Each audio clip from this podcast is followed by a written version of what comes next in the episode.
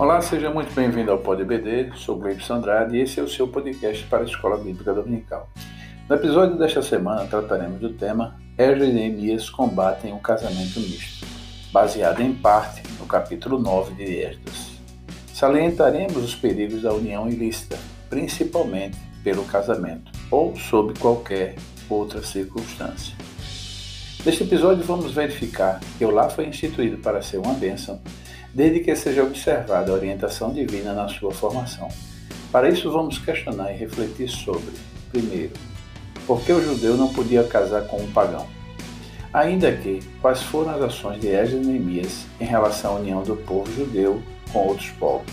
E, por fim, quais os aspectos socioculturais judaicos sobre o casamento? Neste ponto, propõe a leitura do livro do profeta Amós, capítulo 3, versículos do 1 ao 3, na nova versão transformadora.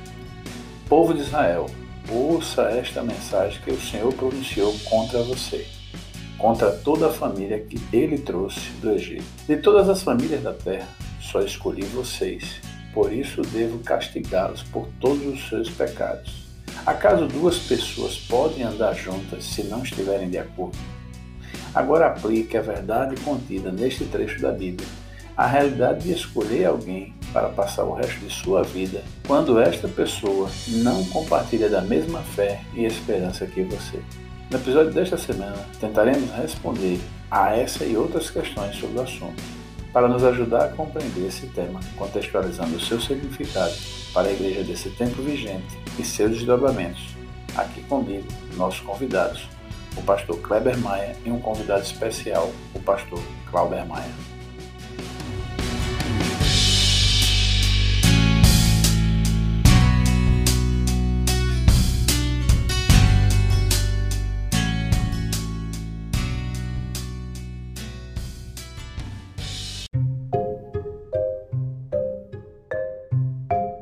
Bom, estamos aqui para mais um episódio do Poder BD e desta vez com a presença dos professores Kleber Maia e Clauber Maia. Eu já gostaria de é, cumprimentar o pastor e professor Clauber Maia e dar a oportunidade a ele, que atende ao nosso convite mais uma vez, para começar suas considerações iniciais sobre o tema que vai ser tratado hoje, pastor Clauber Maia. Muito bem, a paz do Senhor, meus irmãos, pastor Gleibson, pastor Kleber e a todos que nos escutam pode EBD. É uma satisfação para mim estar aqui mais uma vez, podendo participar deste momento e aqui trazer a nossa contribuição para as questões que serão levantadas e a nossa opinião sobre essa questão. É, agradeço mais uma vez o convite e para mim é a satisfação poder estar aqui com vocês. É, Pastor Kleber, o que diria então nas suas considerações iniciais sobre o tema desta semana? Muito bem, Pai do Senhor, Pastor Glebson, Pastor Cláudio, todos os ouvintes do Pod EBD.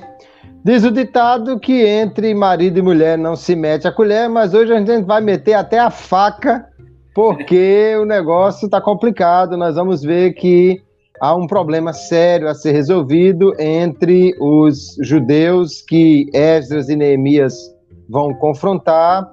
Essa é uma questão importante, onde nós vamos também entender um pouco a razão disso e o que esse tipo de casamento misto pode trazer de prejuízo para alguém que serve a Deus e, e que no Novo Testamento também nós vamos ter recomendações importantes. Portanto, o casamento está em foco hoje, mas o negócio está dividido, o jugo está desigual e a gente vai ter que apartar essa briga. Pastor Clauber, eu quero dirigir essa primeira pergunta ao, ao irmão. Pelo amor de Deus, resolva agora esse, esse abacaxi. Por quê? O sacerdote Esdras ficou ao ponto tão desesperado que na praça, publicamente rasga suas vestes sacerdotais, arranca o cabelo e parece que provocou muita ira. Eu lhe perguntaria então, qual, por que um judeu não podia casar com uma pagã? E algumas questões é, complicadas do ponto de vista ético, mas que nós precisamos entendê-las não só do ponto de vista cultural da, daquele momento e do povo judaico, como também do momento específico em que eles estavam vivendo, né? Porque aí nós vamos ver as questões relacionadas aos capítulos 9 e 10, em que o, o assunto vai tratar aí a questão dos casamentos mistos. E, e entendermos isso é, é necessário para nós conhecermos o que era o casamento, como funcionava a, a, a orientação de Deus com relação a isso e, e o porquê daquela situação toda que ali estava criada. É importante nós observarmos que desde que Israel foi criado, Israel vinha de uma estrutura que era patriarcal. E, e que a orientação desde o início é que as, as uniões, as, a união de, de, pelo casamento fosse sempre, sempre endogâmicas, ou seja, que eles sempre casassem com pessoas, inclusive do mesmo clã, né? porque haviam pelo menos três questões aí a, a considerar. O primeiro aspecto é o aspecto sanguíneo mesmo, né? de, de que mantivesse a mesma linhagem, a mesma a, a, a questão de, da preocupação que a gente vê desde cedo com Abraão indo ou, ou mandando Eliezer buscar uma esposa para o seu filho dentre os seus parentes em, em Padã, em, em a, a preocupação de Rebeca de mandar Jacó para a casa do seu irmão para buscar parentes. E então essa sempre foi uma questão de se manter a linhagem, é se, se manter a, a relação familiar. Depois, quando as tribos se estabeleceram na terra, havia também a questão, inclusive, de posses materiais. É, uma pessoa não deveria casar com outra pessoa de outra tribo para não ter problema com as posses da tribo, porque aquele território que era daquela tribo deveria ficar na tribo. E se o, a pessoa casasse com pessoa de outra tribo, nós já começaríamos a ter dificuldades com relação à questão patrimonial. E também o, o, o aspecto mais importante disso tudo, que é de onde vem a, a questão da orientação divina, né? E Deuteronômio capítulo 7, é exatamente que os hábitos culturais e espirituais seriam é, perdidos nesse, nessa, nesse contexto. Porque a partir do momento que se casasse um israelita com pessoas, principalmente das nações que eles estavam começando a ter contato, né, as nações cananeias, como também as outras nações é, que estavam ali no seu entorno, porque nós temos vários povos que são semitas também, mas que ali habitam, né? Que é o caso de amonitas, amalequitas, é, é, e, e, ismaelitas, né? São, são, são semitas, mas estão vivendo ali. É o caso dos filisteus que vêm de fora e, e todos eles eram idólatras, além das sete famosas é, nações cananeias que são descritas lá. E qual é o perigo? O perigo é que eles se deem à idolatria.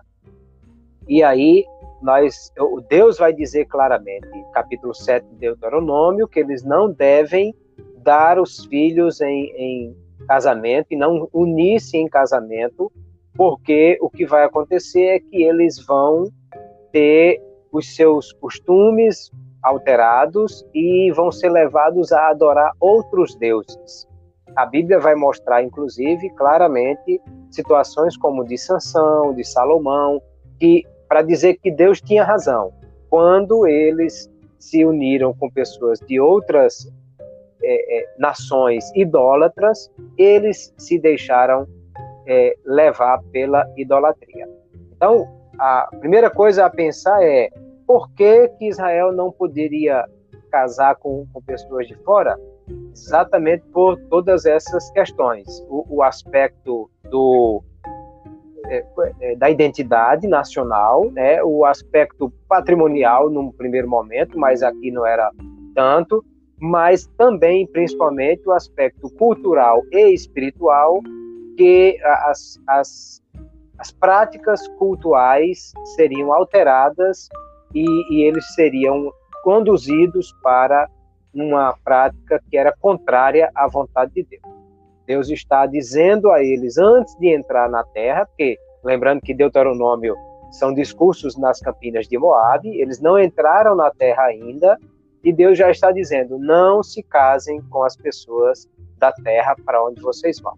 E o que nós encontramos em Israel nesse momento é exatamente isso, né? São pessoas que casaram, inclusive gente da linhagem sacerdotal. Né? Nós já falamos disso dias atrás, a outra aula que eu participei, que o próprio é, é, genro de, de do, do, do, sacerdote, do, é, é, o, o, próprio sacerdote né, era casado com uma pessoa de fora e isso trouxe problemas é, para, para tudo aquilo lá. Então, a primeira questão é: Deus tinha razão quando disse que eles não deveriam casar com pessoas de outras nações e o prejuízo espiritual foi muito grande. Isso já estava acontecendo e agora tinha que saber como resolver a questão. Porque uma coisa é você dizer para um jovem que ele não case com a pessoa de fora. Outra coisa é como vamos resolver o assunto de quem já é casado. Isso é coisa para a gente resolver mais tarde, mas é, a questão era essa. Deus havia dito antes que eles não deveriam se casar. Só que agora nós já temos uma lista enorme de pessoas que são casadas e é um problema que precisa ser resolvido. Pastor Kleber, então por que um judeu não poderia casar com uma pagã? Muito bem, o pastor Cláudio já colocou muito bem aí algumas razões muito importantes. E no caso específico aqui, de fato, o grande problema é o que diz respeito à a, a mistura cultural ou seja, alguém casar com uma pessoa que adorava a outro Deus e que poderia levá-lo para a idolatria.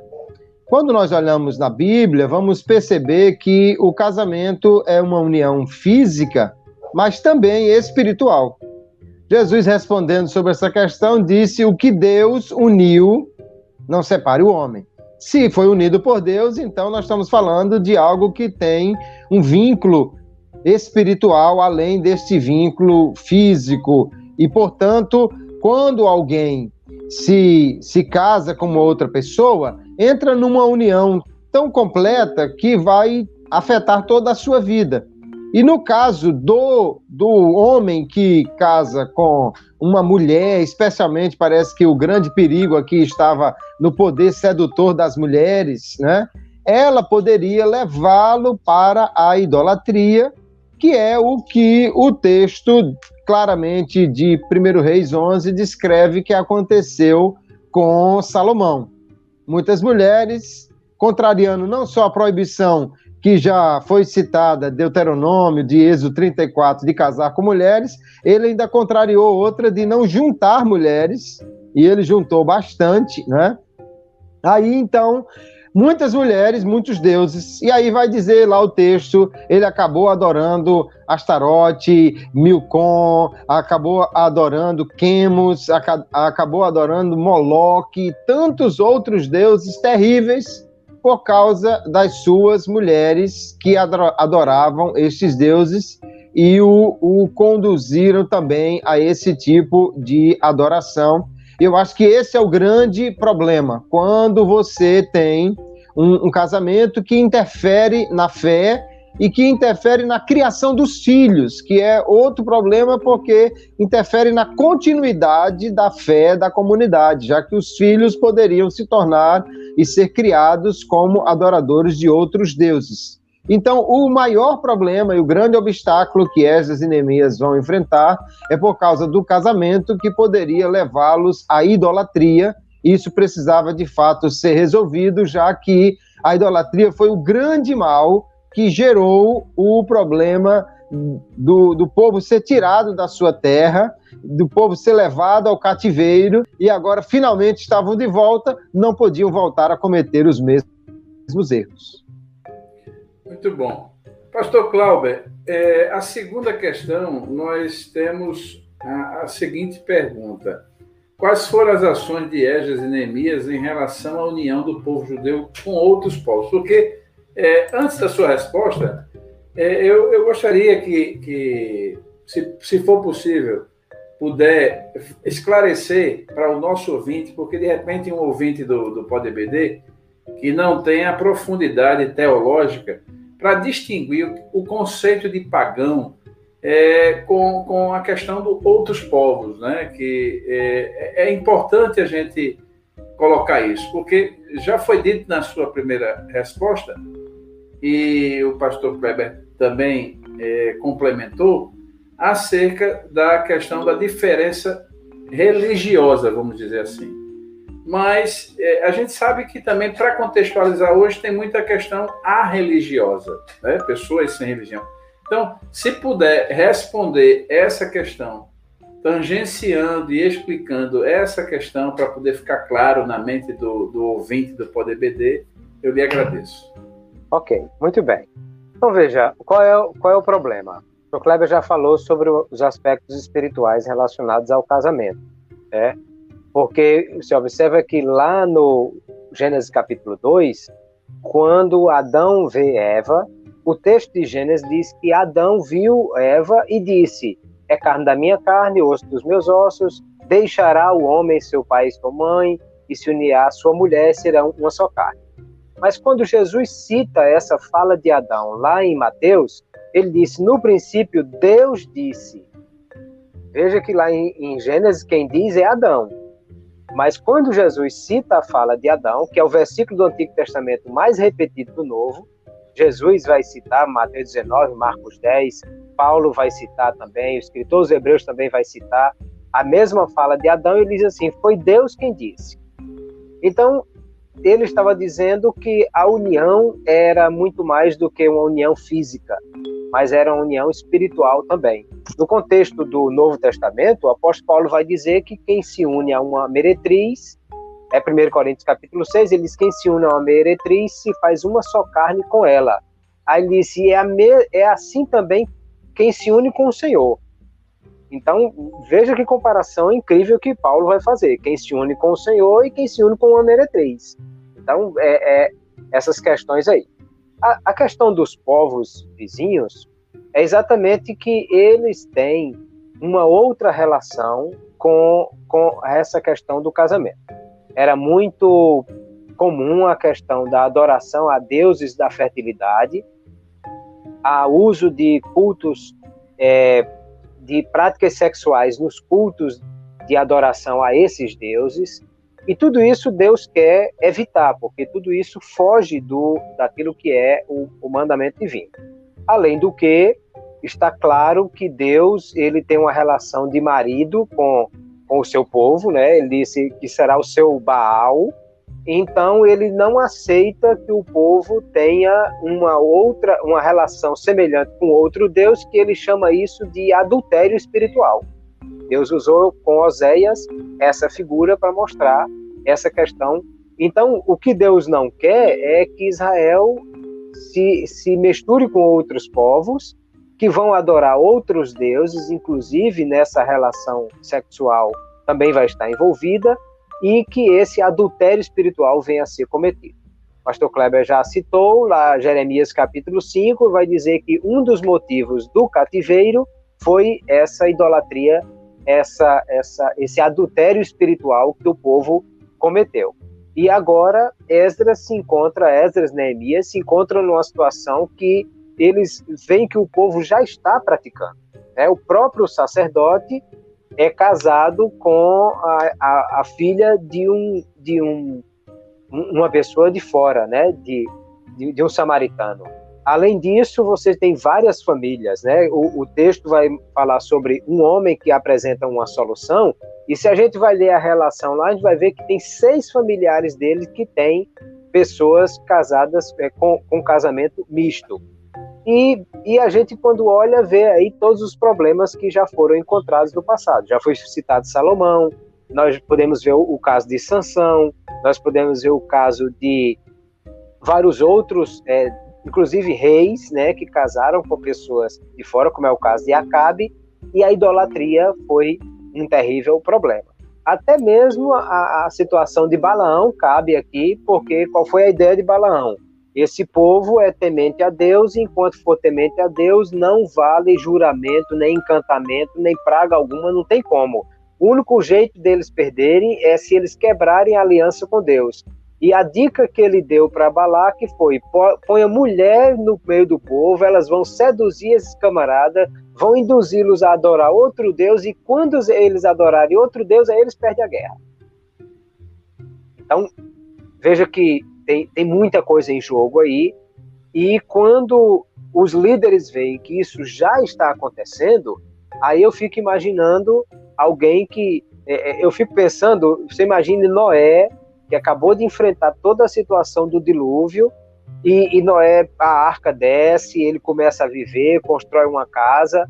Por que, que Deus fez o, o, o arco como uma aliança com Noé? Porque na primeira chuva grande que desce, Noé ficaria desesperado. Meu Deus, cadê a chave da arca? Onde foi que guardaram? E essa coisa, porque assim, vai começar tudo de novo. E Deus já fez uma aliança com Noé. Não, Noé, deixa, eu não vou mais acontecer isso.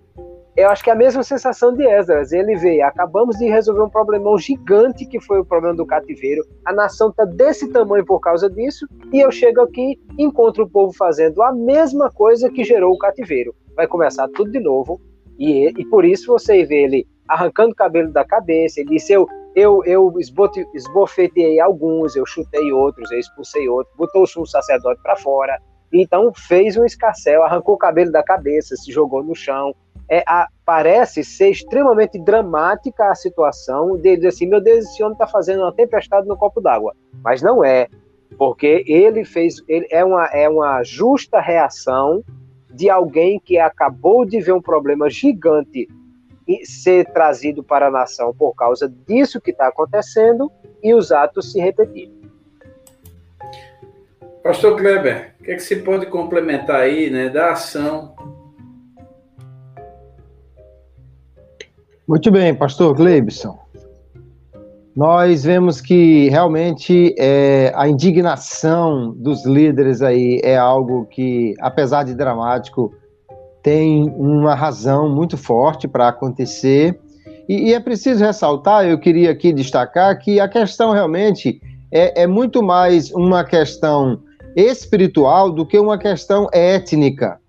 Porque nós vamos encontrar no, na história de Israel mulheres que são mulheres pagãs, mas que não só foram admitidas entre os judeus, mas até entraram na genealogia de Jesus, que é o lugar mais nobre que alguém poderia entrar como mulher e, e como homem, não é? Do que esse não, não há outro.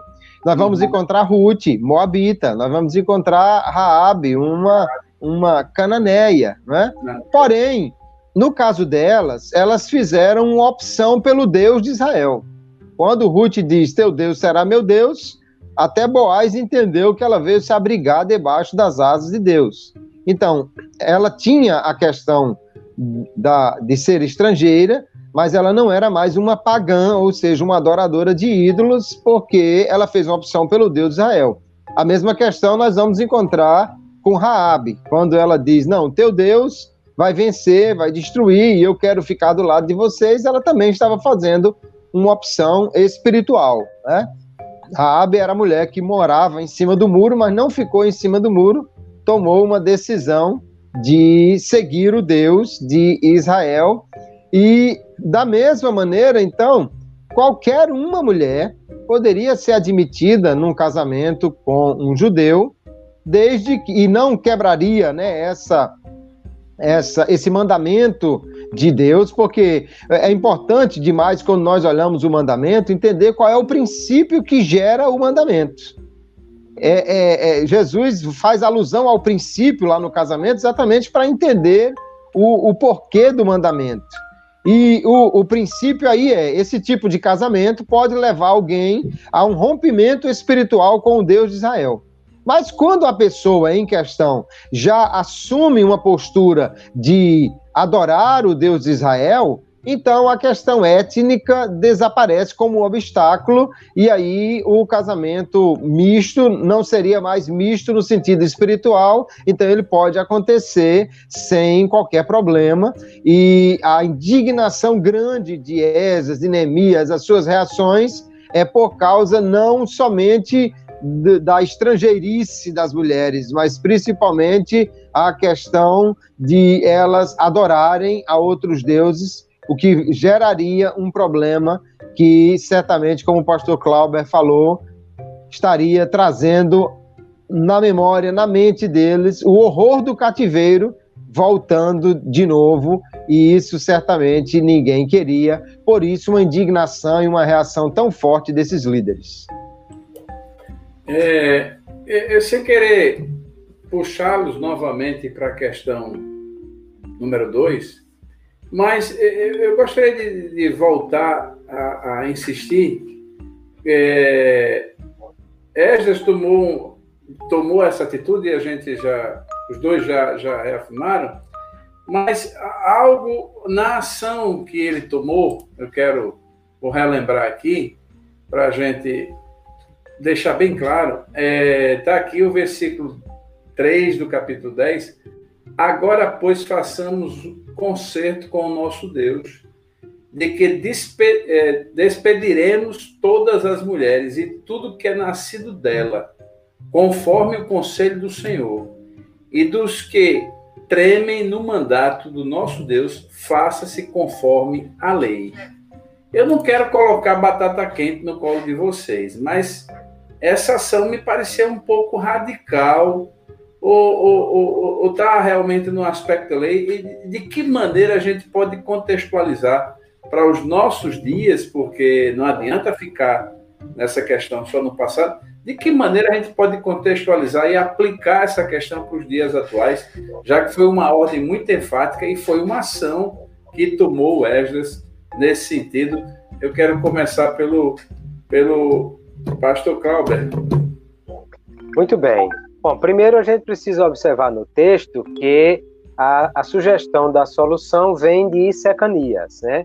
Não é Esdras que diz. O verso 2 diz que Secanias, filho de Jeiel, da família de Elão, que quando a gente lê lá atrás a lista, a gente vai ver que tem pelo menos seis membros dessa família que estão inclusos na lista dos casamentos mistos.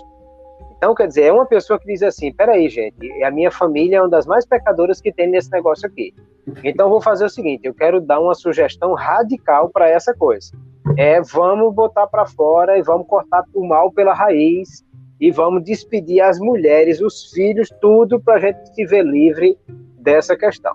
Aí, bom, a primeira coisa a, a lembrar: Deus lá atrás havia dito: não se casem mas ele não havia dito se casar, acabe com tudo e mande embora. Né? É, foi, foi a reação de alguém que estava em pecado e disse: espera aí, nós fizemos isso e agora nós vamos ter que resolver essa, essa parada.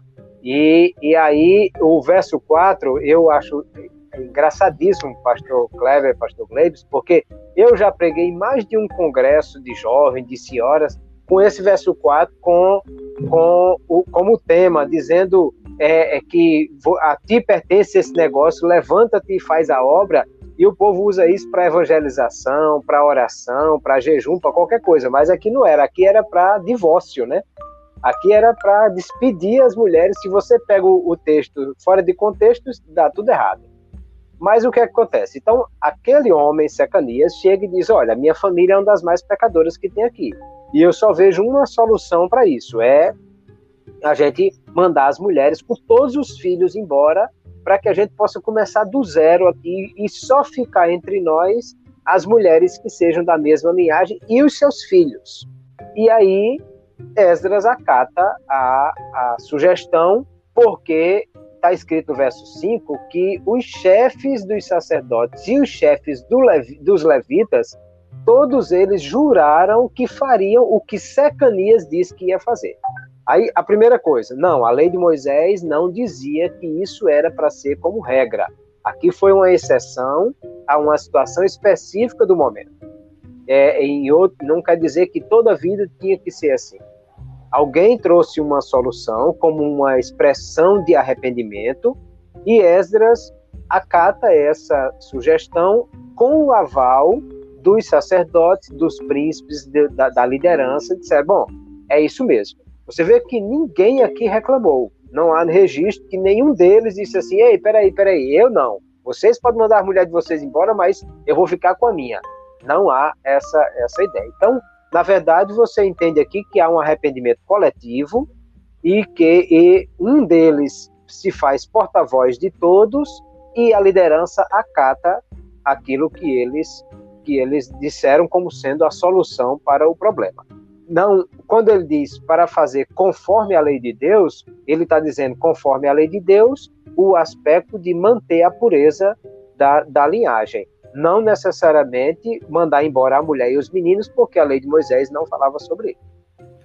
Pastor Kleber, o abacaxi ainda continua aí um pedacinho para descascar. Se eu puder dar uma contribuída, em que sentido? Como é que a gente descasca o resto desse. Né? Pastor Cláudio já tirou um, um pedaço. O que é que o senhor pode complementar aí?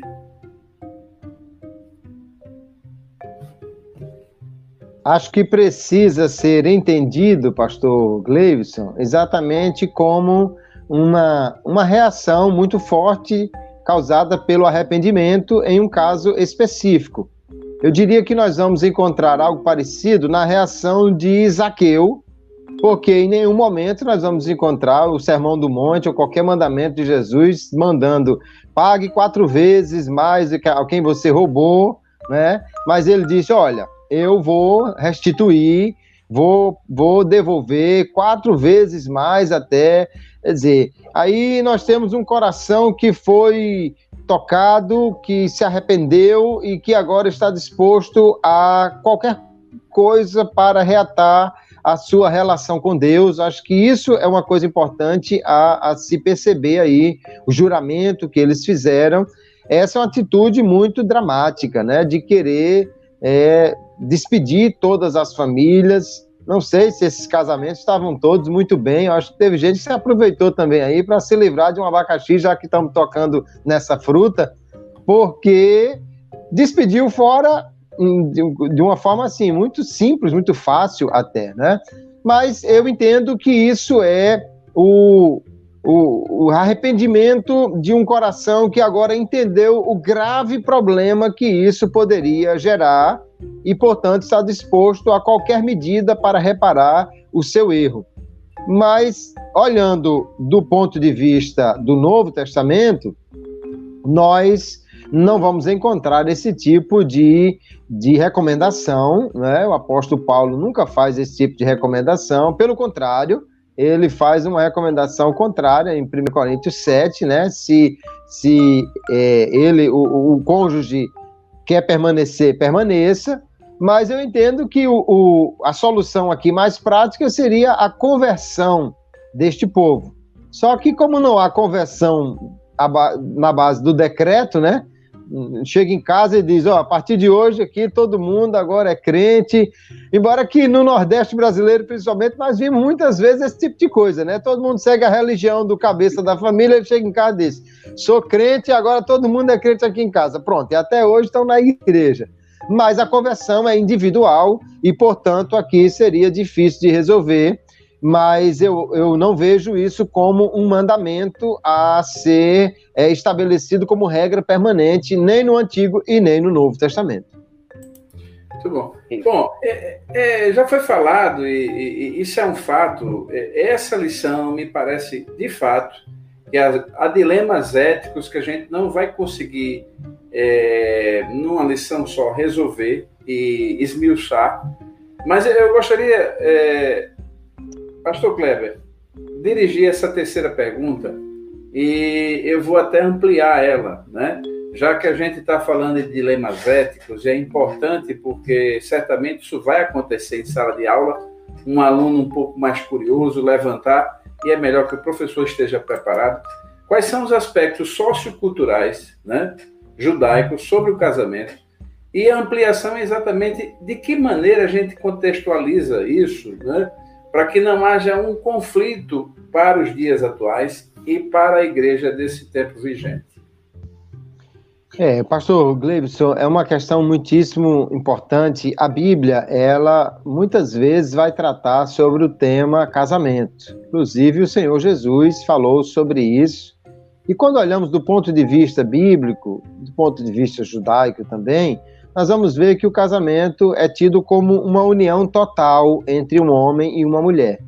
Uma união total que não não permite, portanto, que uma outra pessoa se intrometa nessa questão, porque aí não seria total.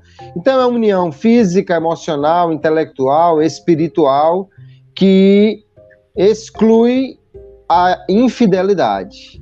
E no caso aqui, nós vamos ter, ver que o, os casamentos, assim como hoje a, a, a grande parte da população, o casamento não só tem o aspecto religioso, ou melhor, não só o aspecto civil, mas também o aspecto religioso. Né? Uma grande parte das pessoas se, se casa numa igreja ou num, num, num, num ambiente religioso onde uma liderança religiosa vai proferir bênção sobre aquele casamento. Então, isso mostra que a espiritualidade é algo muito presente no casamento judaico e também em qualquer casamento que vai encontrar esse tipo de, de situação. Daí porque, é, observando esse aspecto cultural, religioso, que está envolvido no casamento entre um homem e uma mulher e que, portanto, vai ter desdobramentos, inclusive na sua prática religiosa a partir daí, é, é, dessa maneira que nós precisamos entender o porquê da proibição do casamento misto e a indignação das pessoas com aqueles que cometeram isso. Existem aspectos práticos, né? Vamos supor que hoje uma pessoa evangélica casa-se com uma pessoa que é que é católica ou que é espírita ou, ou de uma outra religião assim. Então, há muitos aspectos práticos que vão trazer aí dificuldade o filho nasceu, então vai ser batizado na igreja católica ou vai ser apresentado no dia da Santa Ceia? Quando ele tiver maiorzinho, vai fazer crisma e, e, e, e seguir os, os ensinamentos católicos ou vai para a escola bíblica dominical? Ele, ele vai receber uma orientação de uma parte ou de outra? Ou vai, ora, receber uma, uma, de uma forma da mãe e outra hora receber outra coisa do pai? Como é que vai ficar a cabeça desse, desse menino, né? Então veja que no aspecto prático social há já dificuldades aí relacionadas não só a o, o casal, mas a sua descendência que está envolvida e por isso que a Bíblia muitas vezes vai falar do casamento como sendo algo que não, não envolve só o aspecto material, mas também espiritual e requer esse tipo de cuidados quando alguém vai se casar. Agora, quando alguém já é casado e o cônjuge não tem a mesma fé, aí no Novo Testamento nós temos, como já falei, uma recomendação bem diferente do apóstolo Paulo, porque aí nós vamos perceber que entre a nova e a velha aliança há um componente diferente aí nesse quesito do relacionamento individual com Deus e, e que, portanto, o casamento misto em si não é, necessariamente vai interferir, desde que, obviamente, aquele que for crente em Jesus mantenha a sua fé. E se o outro permite que ele mantenha essa fé, então não há problema na continuidade desta união, mas há sempre um perigo envolvido nessa mistura que o apóstolo Paulo também vai dizer aos crentes que evitem isso, o que ele chama de julgo desigual. Né? Eu, eu lembro de uma figura que eu acho que mostra um, um, um lado interessante disso. É um pato na água e um peixe na água e, e os dois, um, um, está bem próximo do outro e, e a, a figura coloca uma legenda mais ou menos assim: convivendo no mesmo espaço, mas pessoas de natureza ou seres de natureza diferente, não dá para para casar, não dá para viver, porque isso vai trazer problemas para um ou para outro, que vai gerar a, a, morte de alguma coisa na sua identidade, e, e isso realmente é um grande problema. Pastor Clauber, é, com relação a isso, quais são os aspectos, né? A terceira pergunta é culturais judaicos sobre o casamento e de que maneira a gente pode fazer essa transposição, né, desses aspectos e contextualizar para os nossos dias. Muito bem. Então vamos continuar nessa mesma linha de pensamento que o pastor Kleber já iniciou. Lá em Deuteronômio capítulo 6, o, o chamado Shema, né, o mandamento que é tido como o primeiro mandamento, inicial, que, que aliás, quando alguém perguntou a Jesus, Senhor, qual é o, o maior dos mandamentos, Jesus cita o Shema, Deuteronômio capítulo 6, verso 4 em diante. Ele disse: Ouve Israel, o Senhor teu Deus é o único Senhor. Amarás, pois, o Senhor teu Deus de todo teu coração, de toda a tua alma, de todo o teu entendimento. Aí a continuidade do texto diz assim: Estas palavras que hoje eu te ordeno, você vai ensiná-las aos seus filhos e as inculcarás. Né? Eu gosto dessa, dessa termo inculcar, que é, quer dizer, enfiar na cuca. Isso quer dizer fazer com que isso seja interiorizado no seu filho. Procura onde é a porta USB dele e enfia lá para ele receber essa informação no seu interior. E as ensinarás e dela falarás assentado e levantando e deitando e andando pelo caminho, ou seja, todo dia, toda hora, todo contato dos pais com os filhos, eles deveriam ensinar os filhos isso. O quê? Primeiro, Deus é o único Senhor. Segundo, você deve amá-lo acima de todas as coisas. Por que isso é importante? Porque lá na frente, João capítulo 14, capítulo 15, o Evangelho, Jesus vai dizer: aquele que ama a Deus guarda os mandamentos. Aquele que me ama guarda os meus mandamentos. E João vai dizer isso: que aquele que diz que ama a Deus, mas não guarda os mandamentos, é mentiroso. Porque quem de fato ama a Deus é o que guarda os mandamentos. Então, qual era o dever dos pais? Era não só falar disso para os filhos, mas conduzir os filhos a amar a Deus acima de todas as coisas. Por quê? Porque se um filho amasse a Deus, o pai poderia ficar despreocupado com relação à obediência desse filho a Deus, porque o filho amando a Deus, ele guardaria os seus mandamentos. E aí veja quanto isso é importante, por quê? Porque qual é o contexto lá de Esdras Neemias? Ele vê que em algumas casas até não se fala mais hebraico.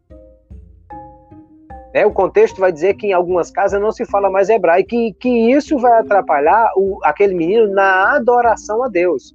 Por quê? Porque ele não sabe a língua da adoração, ele não conhece o texto bíblico. Ora, para o povo entender a lei, foi preciso ler a lei em hebraico e traduzir, porque o povo falava aramaico, Imagine o filho em casa que falava sidônio ou, ou cananeu ou, ou aramaico, como é que esse menino iria adorar a Deus? E, e, a preocupação é exatamente essa.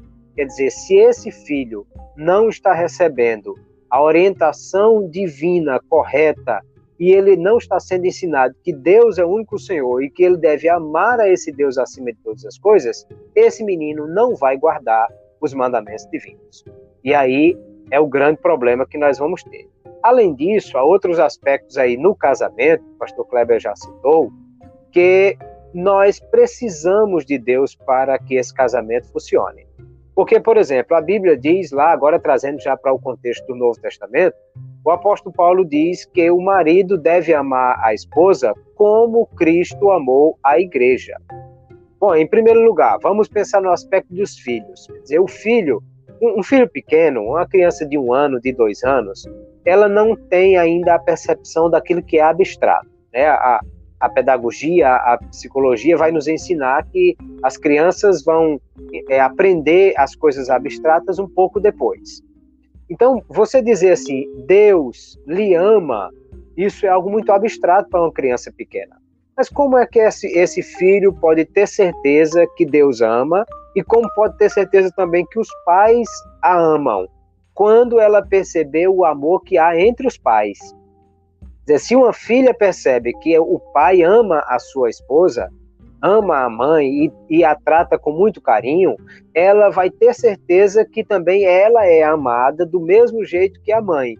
E ela vai entender quando alguém disser assim, Deus lhe ama, ela já sabe como é isso, porque percebe que há um pai que ama a, a sua esposa e que ama a ela.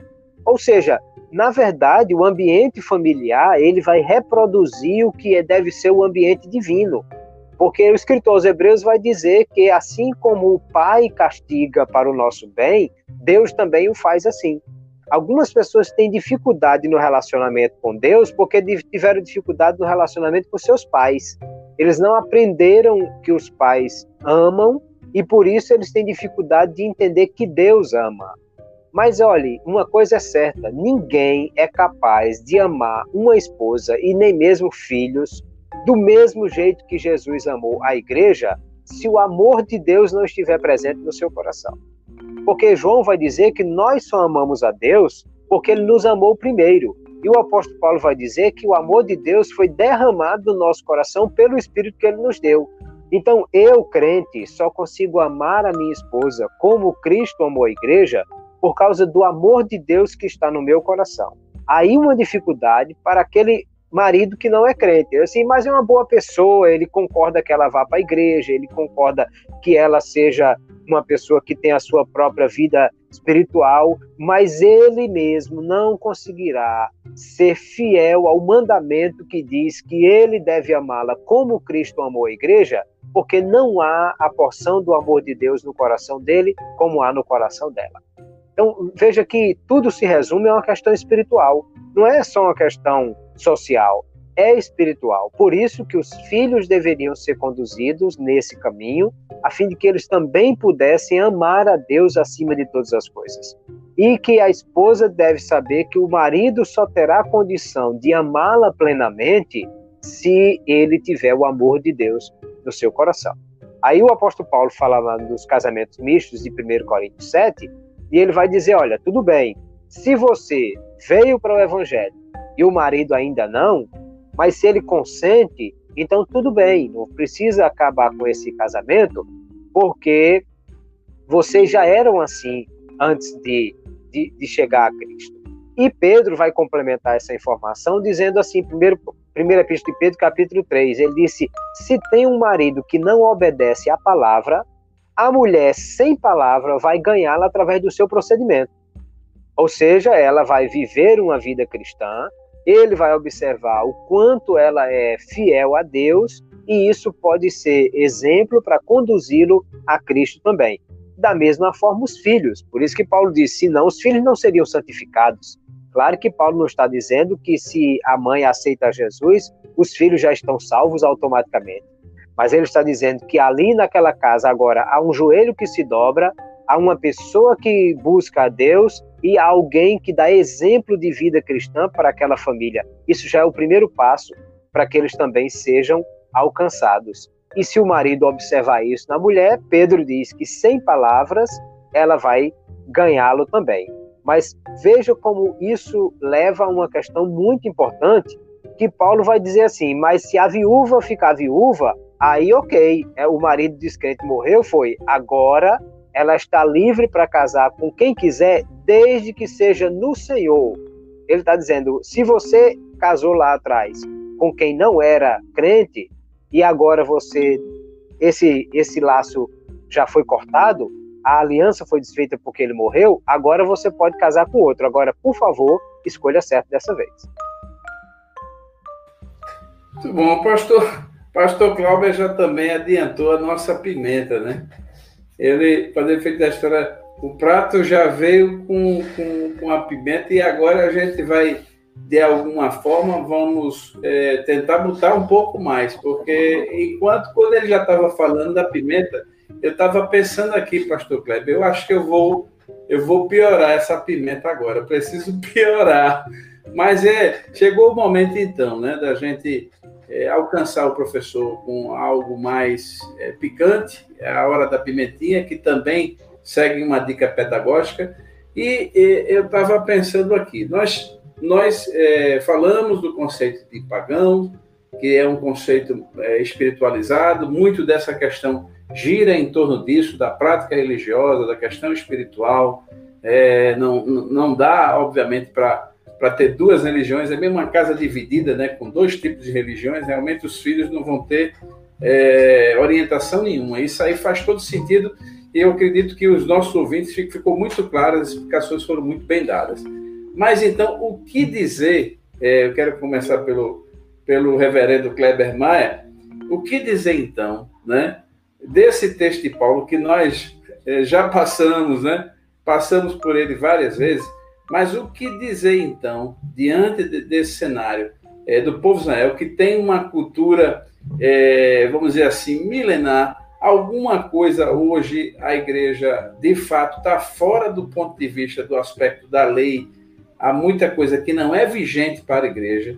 E de que maneira, então, a gente resolve esse conflito, né, esse aparente conflito do texto de Paulo, que eu quero reler aqui, para a gente ampliar essa pimenta, né? já que o, o, o pastor Clauber já é, adiantou ela um pouco. Então, assim, diz assim o texto, 1 Coríntios capítulo 7, é, e se, versículo 13, e se alguma mulher é, não, vou começar do versículo 12, que é melhor. Mas aos outros digo eu. Já é uma, uma, uma afirmação do Paulo, né? Digo eu, não, Senhor. Se algum irmão tem mulher descrente e ela consente habitar com ele, não a deixe. E se alguma mulher tem marido descrente, também valendo para a mulher, e ele consente em habitar com ela, não deixe. Porque o marido descrente santi é santificado pela mulher, assim como a mulher descrente é santificada pelo marido. De outra sorte, agora aqui a relação com os filhos, o que a gente já falou, de outra sorte, os vossos filhos seriam imundos, mas agora são santos. Então, Pastor Kleber, como é que a gente faz uma interpretação ampla, contextualizada e separando ou deixando evidente os aspectos da lei judaica que ainda estão vigentes hoje como conselho, não como lei. Eu acredito que é isso ou estou equivocado, pastor Kleber? É, a pergunta realmente é muito interessante e é óbvio que o cristão ele precisa de buscar o entendimento do Novo Testamento sobre essa, essa questão.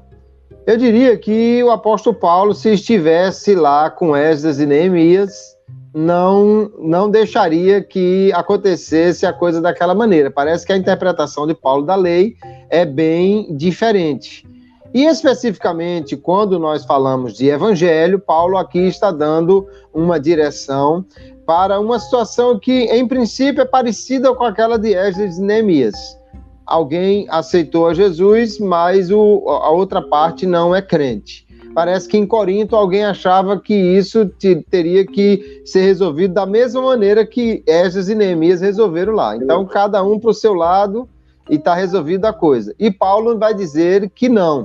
Inclusive, é interessante que quando, é, enquanto Esdras e Neemias trazem como mandamento o apartar-se, Paulo traz como mandamento o não apartar-se. Não deixe. Não é uma sugestão dele, ó, oh, eu acho que bem, não. Ele diz, olha, não deixe. Quando ele diz assim, digo eu, não, o Senhor, o que ele está querendo dizer, na realidade, é: Jesus não falou sobre isso, mas eu tenho uma inspiração do Espírito Santo, lá no último versículo do capítulo 7 fica claro, né? E, portanto, isso aqui está valendo.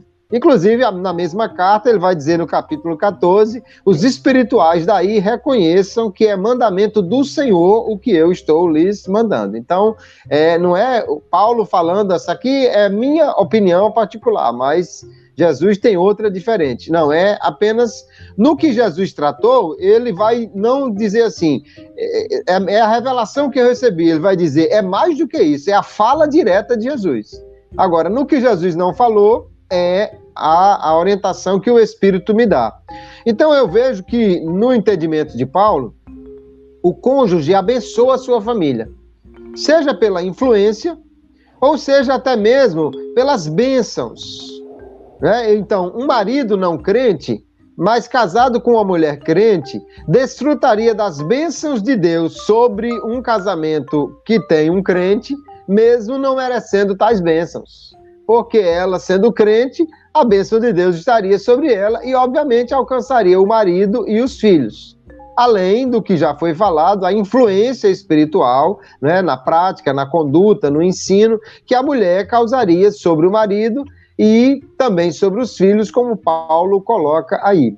De forma que nós precisamos diferenciar as duas situações. A antiga aliança aceitou o separar-se ou até orientou, mas a nova aliança, em casos assim, ordena que não haja uma separação, desde que a parte não crente concorde que o outro viva com ele ou conviva com ele, mesmo tendo crido em Jesus como seu Salvador. E aí então nós precisamos entender que antes do casamento, a orientação do Antigo e do Novo Testamento parece ser muito semelhante. Não case, isso traz problema. Mas depois do casamento, ou seja, alguém aceitou Jesus e já é casado com alguém, aí nós temos é, um, um, ponto de vista e uma, uma uma orientação bem diferente no caso de, de Paulo e de Esdras e Neemias no, no Novo e no Antigo Testamento, de forma que não dá para tomar o texto de Esdras e Neemias como padrão para a igreja, mas precisamos tomar o que Paulo orienta e, portanto, é, manter o casamento.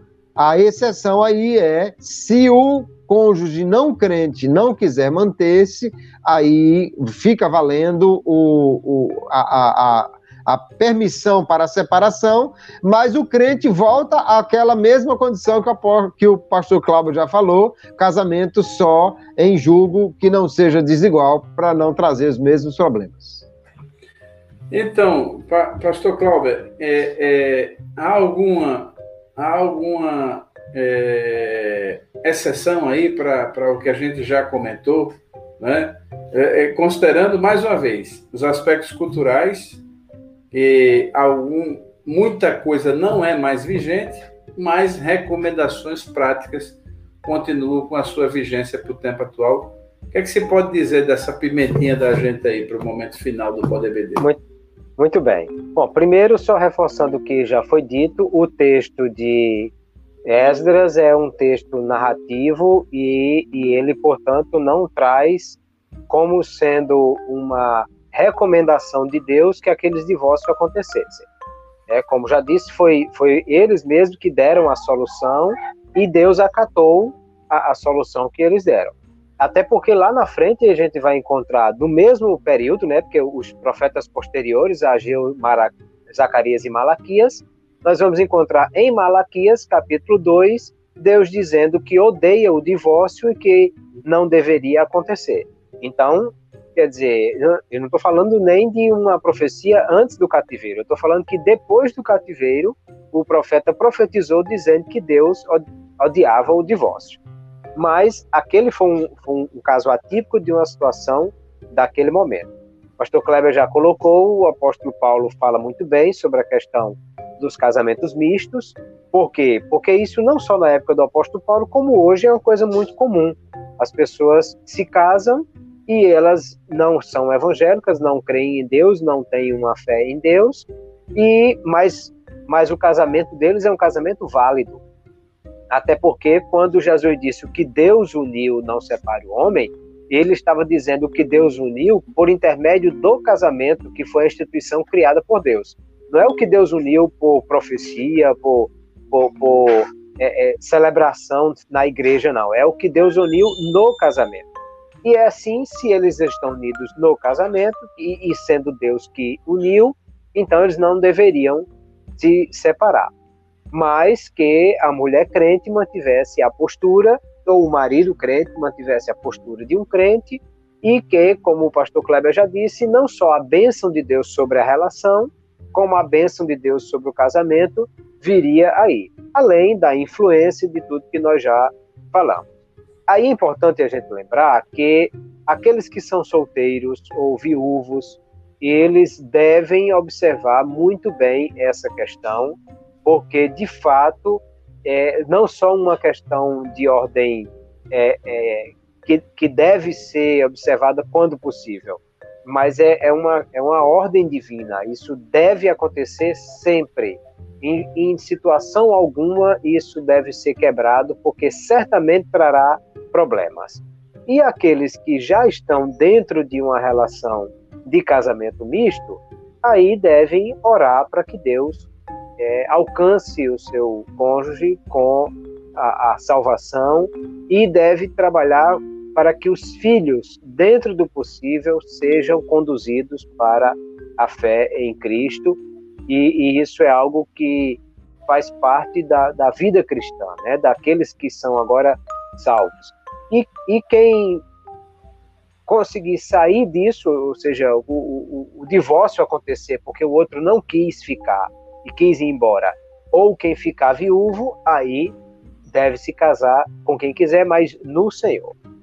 De maneira que nós não vamos adotar a solução lá de, de Secanias como sendo uma doutrina bíblica, mas vamos ficar com o apóstolo Paulo, como o pastor Kleber já falou. Lembrando que isso é o cuidado de Deus, porque se Deus foi quem instituiu o casamento, e de fato foi, ele tem todo o interesse em que essa instituição seja preservada, mesmo se há um casamento misto aí. Muito bom. Eu diria que esse tema é tão importante que é, mereceria até uma ampliação. Eu acredito que o tempo que a gente teve não tenha, é, obviamente, chegado a é, esvaziar todo o conteúdo que a gente poderia tratar, mas eu quero pedir ao pastor Clauber para fazer então suas considerações finais e também né, trazer alguma orientação do tipo pedagógico para os nossos professores em relação ao conteúdo dessa revista, que de fato, o conteúdo dessa revista e deste tema, que de fato tem, carrega em si dilemas que são atuais, foram naquele tempo e ainda são atuais nos nossos dias. Pastor Kleber Albert. Muito bem. Pastor Gleibson e Pastor Kleber, antes quero agradecer mais uma vez o convite para participar do Pod EBD. É sempre uma alegria e uma satisfação. Para o professor, eu penso que uma das coisas mais importantes que ele pode fazer é que fazer com que o aluno entenda a grande diferença que há do ponto de vista cultural e do ponto de vista da, das questões humanas aqui envolvidas. O que eu estou dizendo? Primeiro, que casamento, do ponto de vista judaico, tinha todas essas questões, não só espirituais, mas também é, questões patrimoniais, questões sanguíneas, que deveriam ser preservadas. Não é o caso do casamento hoje. Também lembrando que a, a, aquilo que já falamos, a solução foi, foi encontrada para aquele momento como um ato de arrependimento. E isso não é regra nem é doutrina bíblica. E a, a, aquilo que foi a reação da liderança, aí nós temos que entender que é algo humano que tem a ver com essa questão. Você imagine, vamos aqui um, um, um exemplo. É, nós estamos passando por uma pandemia mundial e milhares, centenas de milhares de pessoas morrendo no mundo todo. Agora, você imagine, daqui a, a 20 anos, a, os meninos que nascerem daqui para frente, que coronavírus para eles será história e eles não viveram isso, mas lá na frente, de repente acontece um vírus que começa a matar assim meia dúzia de pessoas, os meninos da época não vão entender a reação de alguns, a reação desesperada de alguns adultos porque pode ser que tenha adulto que pense logo nos centenas de milhares de mortes do coronavírus e pense, meu Deus, é outro coronavírus, e, e aí ele vai ficar desesperado com isso. É o caso, quer dizer, a reação de, de Esdras, de Neemias, é desesperadora, de bater em gente, de arrancar cabelo, de, de, de se jogar no chão, mas por quê? Porque eles, eles estão vindo do cativeiro, que foi o grande problema. Então, talvez o menino daqui a 20 anos veja um vírus surgir e não entenda a reação desesperada dos seus pais quando eles pensarem no coronavírus, porque ele não terá vivido isso. Assim é, é, é nós precisamos fazer essa distinção.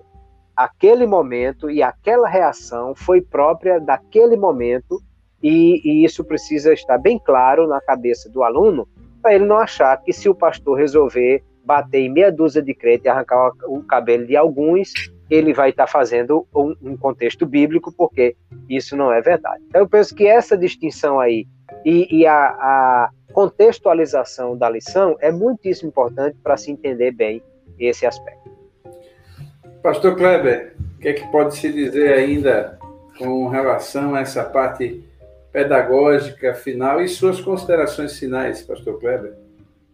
Muito bem, Pastor Gleibson, mais uma vez um prazer estar aqui e uma vez também aqui prazer com o Pastor Clauber mais uma vez.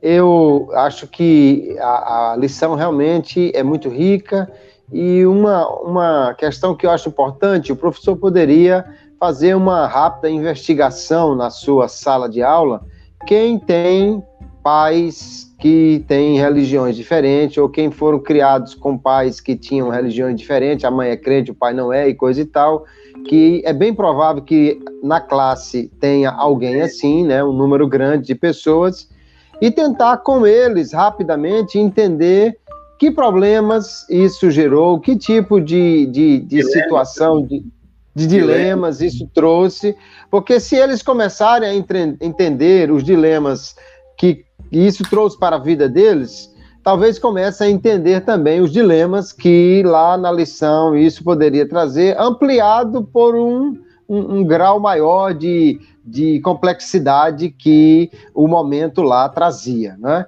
Então, uhum. acho que por aí o professor poderá começar a fazer a classe sentir os problemas que isso traz e levá-los a, a refletir sobre o assunto. No mais, agradecer a Deus por esta participação e, e desejar a todos aí uma aula excelente e que Deus abençoe a todos em nome de Jesus. Muito bom. Quero mais uma vez agradecer a presença dos dois, especialmente do pastor e professor Clauber Maia, por mais uma vez, né, carinhosamente ter cedido esse seu precioso tempo e enriquecer esse episódio e foi muito bom a sua participação. Eu espero poder contar novamente com a sua participação, que sempre enriquece. E espero que Deus continue abençoando sua vida, seu ministério e família. E ao meu amigo de, de todos os episódios, Pastor Kleber também, com ricas bênçãos espirituais. Quero me despedir de, de vocês, também de todos os nossos ouvintes, com a paz do Senhor. A paz do Senhor, queridos. Paz do Senhor. O Bíblia Hoje é uma organização cristã dedicada a equipar líderes e fortalecer cristãos em todo o mundo, fornecendo conteúdo fiel à palavra de Deus e ferramentas práticas para que pastores, profissionais cristãos ou líderes na sua igreja local vivam o projeto de Deus em suas vidas e treinem outros para fazer o mesmo. Acesse o melhor do conteúdo cristão com diversos formatos para o seu crescimento em www.bibliahoje.com e inscreva-se.